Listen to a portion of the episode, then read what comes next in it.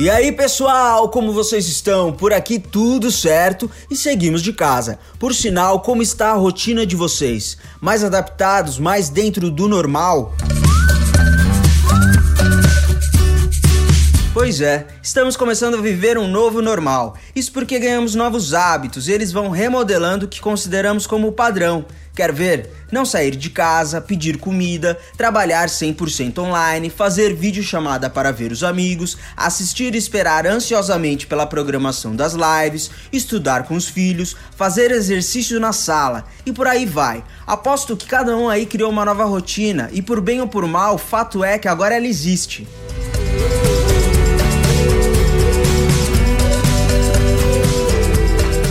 E este é o ponto que vamos abordar no pod de hoje, sobre a existência de um novo normal em nossas vidas, feito de novos hábitos que estamos adquirindo a cada dia que passa e com isso o surgimento de novos códigos culturais. Novos o quê? Pois é, para falar sobre isso com muita propriedade, convidamos o Daniel Caminha.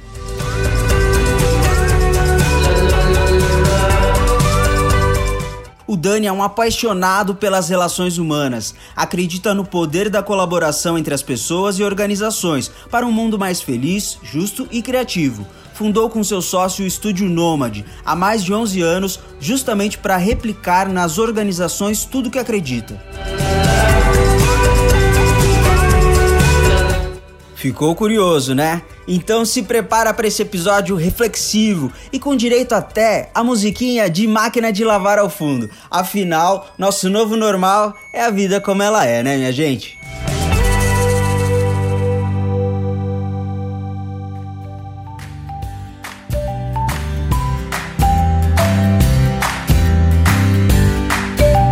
Olá, Daniel, muito obrigado pela participação. Tudo certo com você? Tudo certo, Léo. Maravilha. Obrigado pelo convite. Muito bem. Para começar, é, queria te fazer uma pergunta: o que são códigos culturais e por que eles impactam nos negócios? Os códigos culturais eles, eles existem na nossa sociedade uh, enquanto símbolos e, e formas de, de, agir que a nossa sociedade vai incorporando uh, conforme os momentos históricos, né? Então a gente juntou essa, essa percepção da antropologia e, e levou isso para dentro da, das organizações. Então uh, a gente entende que uh, nos últimos, vamos colocar assim, 20 anos, a partir dos anos 2000, a gente começa a ter uh, novos códigos de comportamento na nossa sociedade e que vão mudando o comportamento dos indivíduos. Porém, nas organizações, essas mudanças elas são um pouco mais lentas. O que acontece é que os indivíduos, né, os sujeitos, começam a ter novos comportamentos em sociedade e começam a tensionar dentro das empresas a que as empresas funcionem de uma nova maneira. E, e, então esses códigos culturais são uh, símbolos e uh, formas de ação que as empresas vêm uh, percebendo no comportamento dos seus colaboradores e, portanto, uma necessidade de se reinventarem na sua forma de, de gestão. Para exemplificar, você teria algum exemplo é, simples mesmo, assim, de algum código cultural contemporâneo para a gente entender melhor o que é isso? Sim, vamos lá. Eu acho que daqueles que mais afeta a, a, a todos nós é os códigos que surgem a partir da, das novas formas de comunicação, né? Então, a internet, é, de uma maneira ampla, ela, ela traz muitas ferramentas de comunicação. A gente já, digamos, nos últimos 20 anos viu várias ferramentas, mas uma coisa é, é fato, é muito rápida a comunicação hoje comparada com 20 anos atrás. Essa forma rápida de comunicação e de acesso à informação faz com que as empresas elas não consigam ter mais as suas um, algumas das suas informações uh, restritas, fechadas o acesso à informação ele passa a ser uh, muito uh, rápido e necessário, ou seja, é muito estranho eu ter uma informação oculta dentro de uma área específica dentro de uma empresa. Então, cada vez mais as informações elas estão, elas precisam estar disponíveis e uh, com rápido acesso e de forma mais horizontal. Então, isso muda muito a lógica de uh, como as pessoas se comunicam dentro das empresas e como elas compartilham conhecimento, né? Boa, vocês fizeram um estudo, né, sobre novos códigos culturais. É, você podia falar um pouco para a gente desse estudo e quais foram os motivadores que levaram vocês a realizá-lo? A gente vem identificando, a gente tem a, a, a Nômade, né, a nossa consultoria aí há mais de 10 anos, e vem identificando. Inclusive, cabe dizer que a Nômade surgiu justamente por perceber uma necessidade de atualização dos negócios em relação a essa mudança de sociedade. Então, já há 10 anos atrás, a gente percebeu essa necessidade de ajuda e montou a consultoria para ajudar as empresas a se tornarem relevantes num, num novo mundo uh, em sociedade. Então, uh, isso foi 10 anos atrás. Ano passado, uh, a gente fez o estudo justamente para aprofundar o nosso entendimento sobre esses códigos que a gente vinha percebendo. Então, a gente reuniu em seis códigos, seis grandes códigos, que tem uma série de comportamentos dentro deles. O que seriam esses seis códigos? Então, eu posso explicar cada um deles, mas só para citar os seis, a gente tem.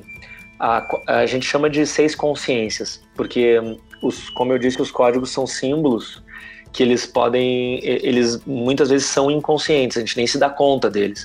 Uh, eles se manifestam a partir dos nossos comportamentos e aí a gente percebe, mas antes disso eles estão inconscientes. Então, a ideia é trazer consciência sobre esses códigos. As seis consciências seriam, a primeira delas, o sentido maior, então, um pouco é a, questão do propósito, a necessidade de uh, oferecer algo uh, para além de produtos e serviços, mas algo que seja relevante para a sociedade, para uh, a existência da sociedade. Outro, outra consciência é a interdependência, então essa perspectiva de estar em rede, de, de funcionar uh, de maneira articulada com outras organizações, outras entidades. Então essa essa consciência de que qualquer movimento ele está sempre influenciando uma série de outros atores. Um, o terceiro código é a consciência das pessoas. Então, um interesse muito genuíno em conhecer a necessidade das pessoas, estar mais, estar mais próximo delas, e, e isso inclui tanto o colaborador quanto o cliente ou usuário.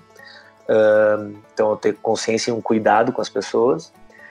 Um, o quarto código a gente denominou de consciência da estrutura. Então, é toda uma revisão dos, dos processos uh, em relação a, a, aos fluxos do, de gestão e da informação e da comunicação para que eles sejam mais horizontais. Então, uma estrutura que é menos vertical e menos enrijecida. Então, ela é mais flexível e horizontal. Uhum. Essa é uma consciência da estrutura. A, a quinta consciência é a consciência da existência digital, que é aquela que a gente usou como exemplo anteriormente. Uh, a existência digital é uma consciência que integra todo um entendimento de maior agilidade e simplicidade nos processos, uh, de forma que a gente consiga resolver, solucionar questões mais rápido, de forma mais rápida, testar elas mais rápido e fazer com que elas funcionem de forma às vezes simultânea, integrada. Então é toda uma lógica de funcionamento digital das coisas, né? É uma grande consciência essa. E a sexta consciência a gente chamou de circularidade.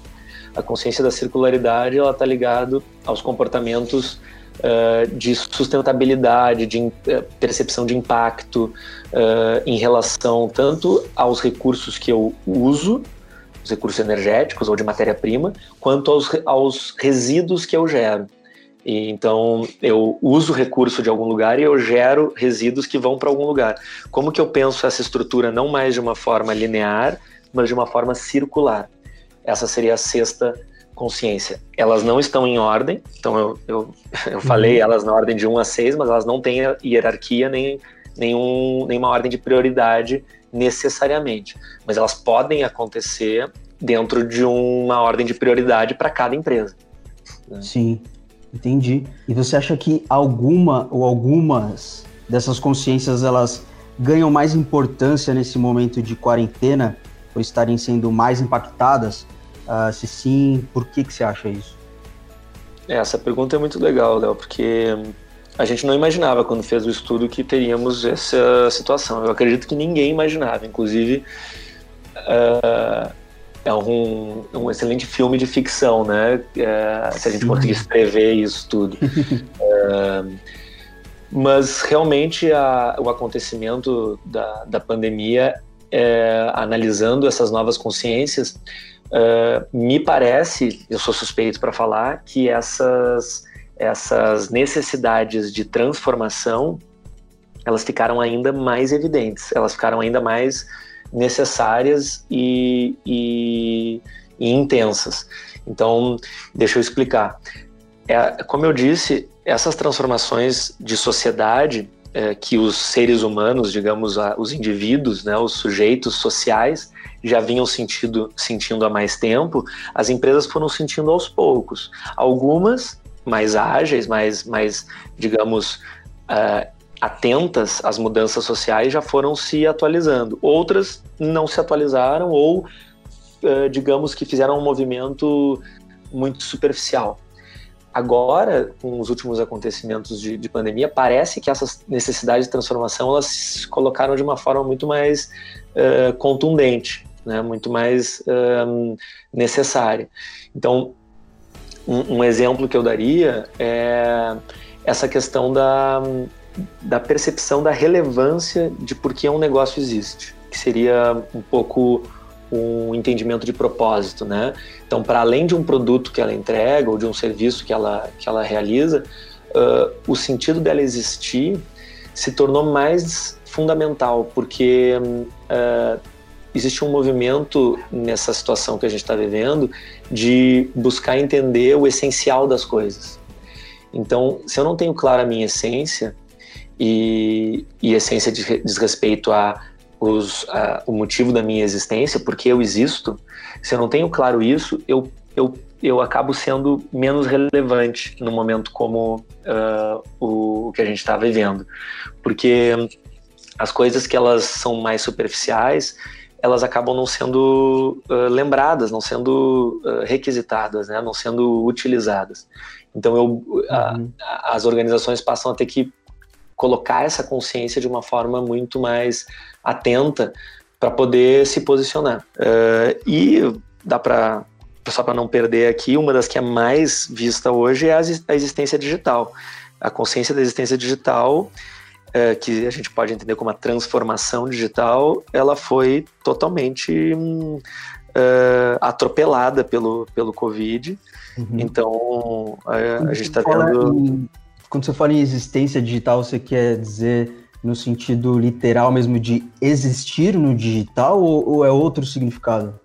É, é no, no sentido literal de, de existir, e só eu acho importante a gente entender que é, a gente não pode uh, entrar numa, numa lógica binária, assim, do digital ou presencial, como se fosse dois mundos separados. Cada vez mais esses mundos eles estão juntos. Então, a minha existência digital é muito na, na lógica de que eu, é, eu existo digitalmente. É, não, isso não significa que eu não esteja no presencial. Isso significa que eu é, eu estou, uh, além do presencial, também no digital, ao mesmo tempo. Mas essa existência ela é digital por si só, pelo simples fato da gente estar tá falando aqui, uh, sou presencial e digital ao mesmo tempo. Mas eu me percebo com os recursos digitais, né? E, e por isso que é uma mudança de modelo mental mais do que de estrutura é, de, de infraestrutura, né, no sentido de acesso ou não à internet, mas de um jeito de pensar digitalmente. Sim, perfeito.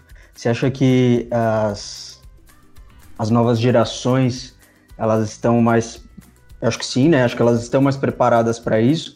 Mas o que você acha que, que muda, assim? Você acha que elas nesse, nessa existência digital, você acha que elas, essas novas gerações elas têm consciência dessa existência digital ou a coisa flui de uma forma natural, assim?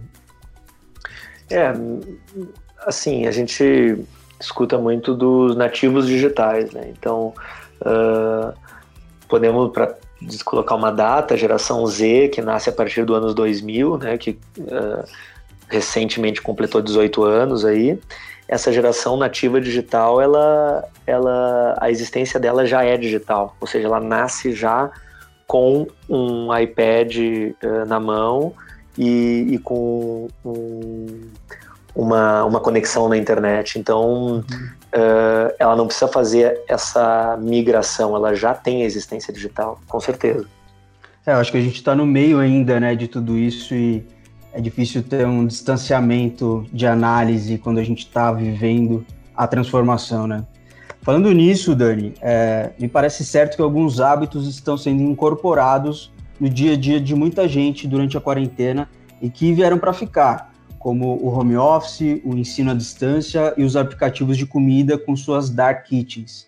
Você acha que esses novos hábitos que estão ocorrendo em nossa sociedade podem levar a mudanças mais profundas nos indivíduos como a de existência e de significado, por exemplo? Pois é, a gente tem mudanças de comportamento bem fortes acontecendo, né? Sim. Eu acho que os efeitos disso ainda são difíceis a gente prever, mas é, questões relacionadas a, por exemplo, uh, depressão, solidão, falta de sentido, ansiedade, são todas questões uh, que elas ficam mais à flor da pele, elas ficam mais visíveis agora porque a gente tem, a gente percebe uma crise de civilização. Né? Uh, a nossa civilização, ela, ela de alguma maneira é um jeito de ver, né, Léo? Uh, não, é um, não é uma verdade, mas eu, eu vejo assim, a nossa civilização foi, foi caminhando para uma exaustão. Ah, uma exaustão dos meios de produção, uma exaustão uh, das relações, em que muitas famílias uh, ou amigos acabavam não se vendo por conta de excesso de trabalho, ou uh, muitas empresas acabavam tendo situações de estresse, de, de, burnout, de, de, adoecimento por conta do excesso de trabalho, ou uh, índices de poluição por conta de um excesso de produção, uh, em que a gente pode entender como insustentável. Né? A exaustão é quando eu excedo o meu limite. Então eu excedo o meu limite, eu me torno, eu fico insustentável. É, eu acho que a nossa civilização foi caminhando para isso. O Covid, né, essa pandemia, ela literalmente parou a produção e, e ela, é, ela impôs uma desaceleração. E aí a gente começa nessa parada a se dar conta de tudo que a gente fez, tudo que a gente desenvolveu até então, até onde a gente chegou. E aí a crise no sentido de o que eu faço então com, com isso, que eu não sei me relacionar. Eu não sei me relacionar com meu filho, eu não sei me relacionar com meus pais, eu não sei me relacionar uh, com a minha mulher, eu não sei, eu, eu não sei como trabalhar sozinho, porque eu eu, eu, não, eu não sei fazer minha gestão do meu trabalho, eu não sei nem o sentido do porquê eu trabalho. Então essa pausa, uh, ou melhor, essa, essa parada, né? Ela, ela, é, ela pode ser saudável, mas ela gera um desconforto. E esse desconforto com a nossa civilização, com o que a gente criou até então. Muito obrigado, Dani. Obrigado pela sua entrevista. Volte sempre, fique à vontade para deixar um recado final sobre quarentena, sobre trabalho, sobre o que você quiser falar. Se também não quiser falar mais nada, tá tudo certo. A casa é sua. Obrigado, Léo. Não, primeiro agradecer muito o convite. É sempre bom pensar a respeito disso e poder, e poder dialogar. É, eu queria convidar todos que, que visitassem o negóciosvivos.com.br é, em breve, esse estudo vai estar aberto para que possa rodar em, em, qualquer empresa. Então, a gente gostaria de expandir esse estudo para que uh, os gestores aí pudessem levar uh, o entendimento desses códigos para dentro das suas organizações. E, e dizer que, que eu acho que, ainda que seja muito duro seja muito difícil vários dos movimentos que a gente está vendo acontecer e realmente tem muita dificuldade mesmo de, de lidar, é, eu vejo que a gente precisa criar um, uma força de olhar para isso uh, como algo que vai nos levar para um novo patamar mesmo e, uh, e entender como uma mudança necessária uh, e, no, e, acolher um ao outro, né? colaborar mais, poder contribuir e para que os, os efeitos negativos sejam os menores.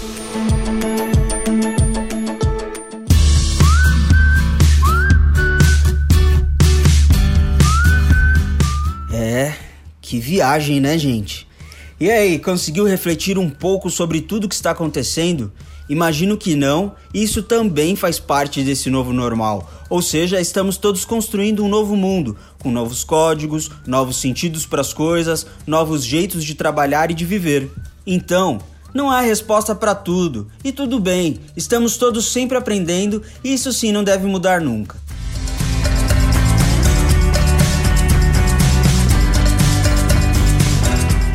Isso aí, pessoal! Se quiser saber mais tendências de um mundo pós-Covid, assista ao episódio 3 da nossa websérie lá no YouTube. Esse podcast é uma produção da Ticketlog, dirigido por Juliane Eli e facilitado por mim, Leonardo Inoue. Até mais!